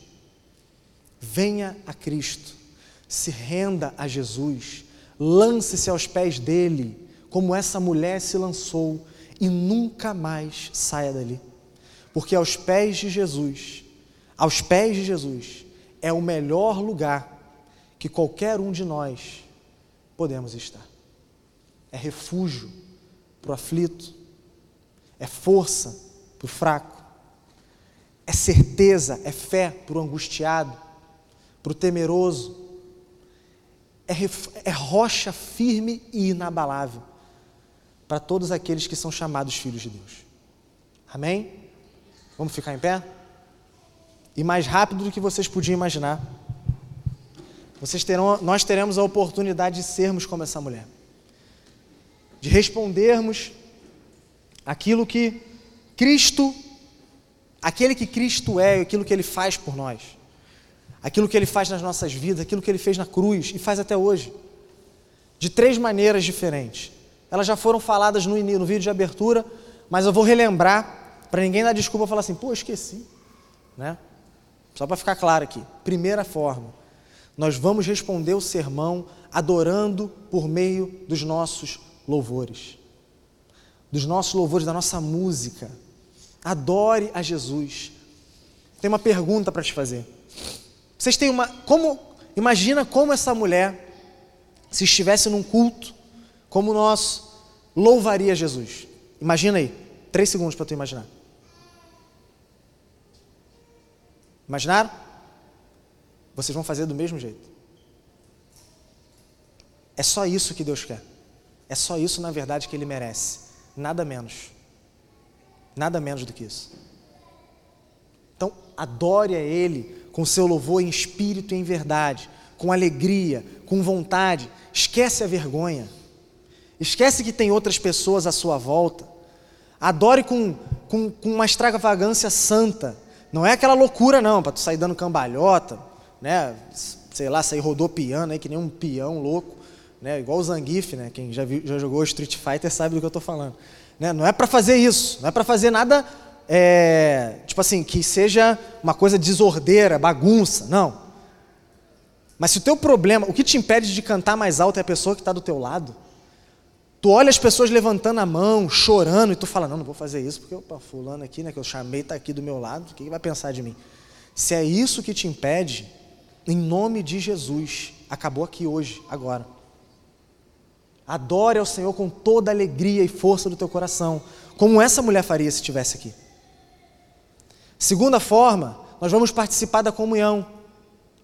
Jesus, como eu já falei várias e várias vezes, de tempos em tempos aqui no sermão repetia a mesma frase. Foi de propósito, tá? Não era, não era pá, o Daniel é muito repetitivo. De propósito, de propósito. Para tu lembrar caraca, o Daniel fica falando esse tempo. Jesus nos salvou, Ele nos perdoou, Ele morreu em nosso lugar, Ele pagou por nossos pecados. Ele nos colocou na família de Deus. E Ele nos deu, Ele nos chamou para participar da missão do povo de Deus. E todos os domingos, nós confessamos isso por meio aqui de participar da ceia, da comunhão. Então venha alegre, venha se arrependendo dos seus pecados, venha lembrando de quem Jesus é, o que ele fez por ti.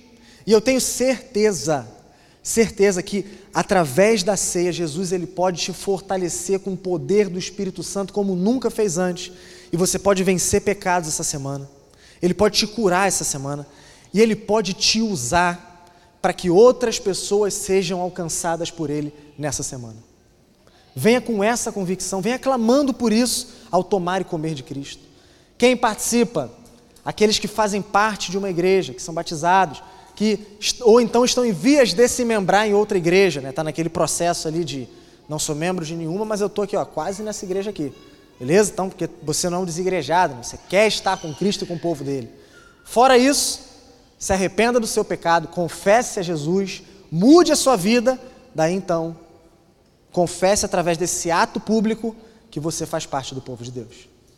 Que você tem parte com Deus e parte com o povo dele. E por último, não menos importante, né, preciso falar essa frase, né, porque o Everton está aqui, né, devo, tenho que destacar a importância disso, porque de fato é importante.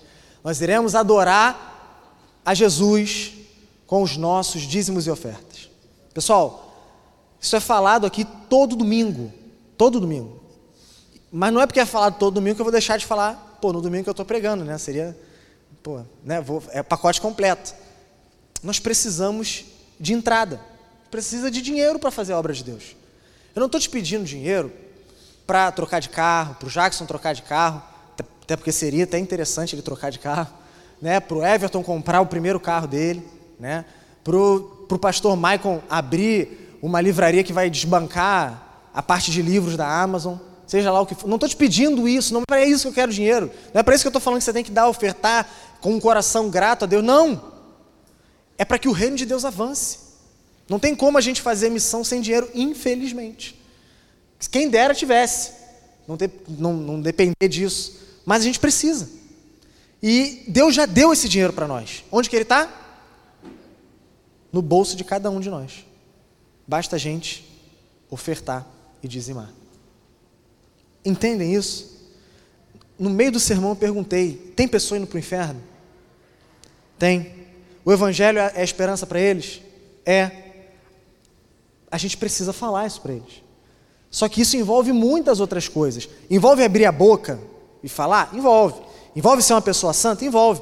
Mas envolve várias outras coisas também que precisam ser sustentadas pelo dinheiro que Deus colocou no nosso bolso.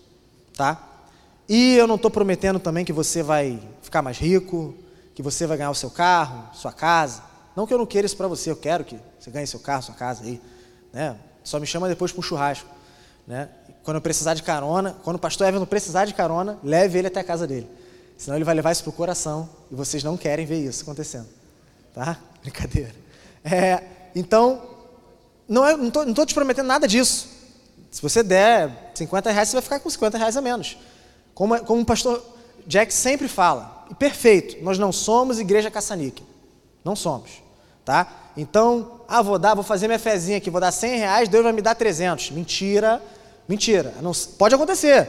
Não, um milagre de Deus, ele querer fazer, ele é livre. Eu não tenho como prender Deus, como Simão queria prender. Não vou fazer isso. Mas, não estou te prometendo nada. Tá entendendo? Não é fezinha nenhuma isso aqui. Dê com coração alegre, que entende que o dinheiro que dá não é nada perto do que recebeu de Jesus. Amém? Vamos orar? Logo depois, a banda vai estar subindo e nós vamos louvar o Senhor da maneira que eu já falei. Amém? Pai amado, muito obrigado, Senhor, pela tua salvação, pelo perdão dos nossos pecados, por ter mandado Cristo para cumprir, para viver a vida que nós não temos como viver e ter dado a justiça que Ele conquistou diante de Ti para nós, Senhor. Louvado seja o Teu nome. Que essa verdade ela possa sempre bater forte em nossos corações e ser o guia, o rumo das nossas vidas. Que está, que está contigo, Senhor, fazendo a tua vontade, te conhecendo, te louvando, te adorando pelo teu imenso amor, seja a regra da nossa vida e não só de momentos. Que possamos experimentar um coração como o daquela mulher que experimentou o Evangelho, que Cristo habite ricamente em nós e com poder haja na nossa vida e por meio de nós para alcançar outras vidas. Em nome do Senhor Jesus Cristo eu te clamo, Pai. Amém. Come now, fount of every blessing. Tune my heart to sing thy grace. Streams of mercy never ceasing. call for songs of loudest praise. Teach me some melodious sonnet, sung by flaming tongues above. Praise the mountain fixed upon it. Mount of God's unchanging love. Here I raise my Ebenezer.